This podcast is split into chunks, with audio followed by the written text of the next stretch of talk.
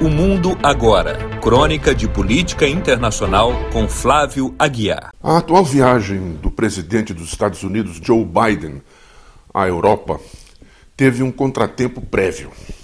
O caso da espionagem de aliados no continente pela National Security Agency dos Estados Unidos reapareceu meteoricamente na mídia. Desapareceu logo em seguida, mas deixou no ar uma cauda também meteórica de perguntas algumas sem respostas. No começo de junho, a rádio Danmarks Broadcast revelou ter um relatório denunciando que o serviço de inteligência do país da Dinamarca colaborara com a National Security Agency para espionar líderes europeus. O presidente francês Emmanuel Macron, o agora presidente Franz Walter Steinmeier, a chanceler Angela Merkel e o político social-democrata Per Steinbrück da Alemanha, todos três. Pelo menos eles. A colaboração entre a agência dinamarquesa e a norte-americana se deu entre 2012 e 2014. E junto emergiu a informação de que o governo dinamarquês iniciara uma investigação própria em 2015 sobre essa cooperação. E que no ano passado a cúpula da agência foi trocada, o que mostra que ela atuara à revelia das autoridades superiores do país. A presente denúncia corrobora aquelas feitas em 2013 pelo whistleblower Edward Snowden, hoje asilado na Rússia. Essas denúncias se referiam à imensa rede de espionagem norte-americana montada a partir de 2001, visando, em escala mundial, inimigos, adversários e também aliados. Essa investigação da agência norte-americana atingiu também a nossa ex-presidenta Dilma Rousseff.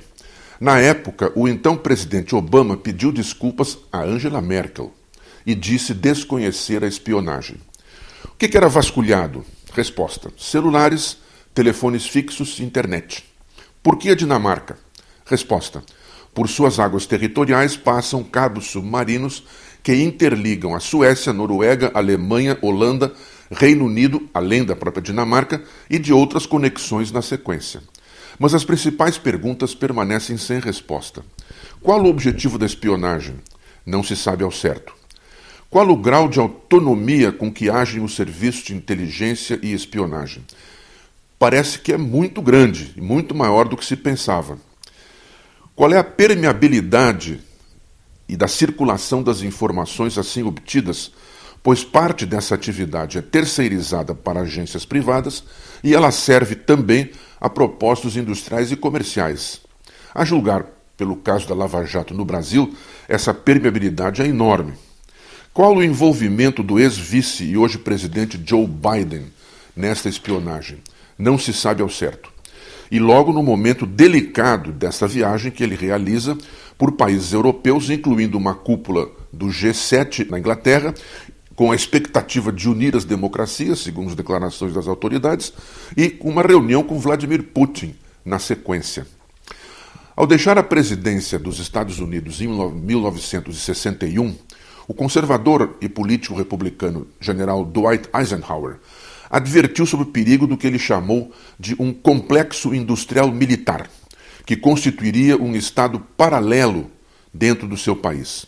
Hoje, a advertência poderia ser repetida em relação a um tentacular complexo de inteligência, espionagem e informação, de alcance mundial, constituindo o que nos Estados Unidos se chama de um deep state, um estado profundo, ou pode-se dizer também oculto, com grande poder que planeja e orienta políticas e age à revelia dos demais poderes.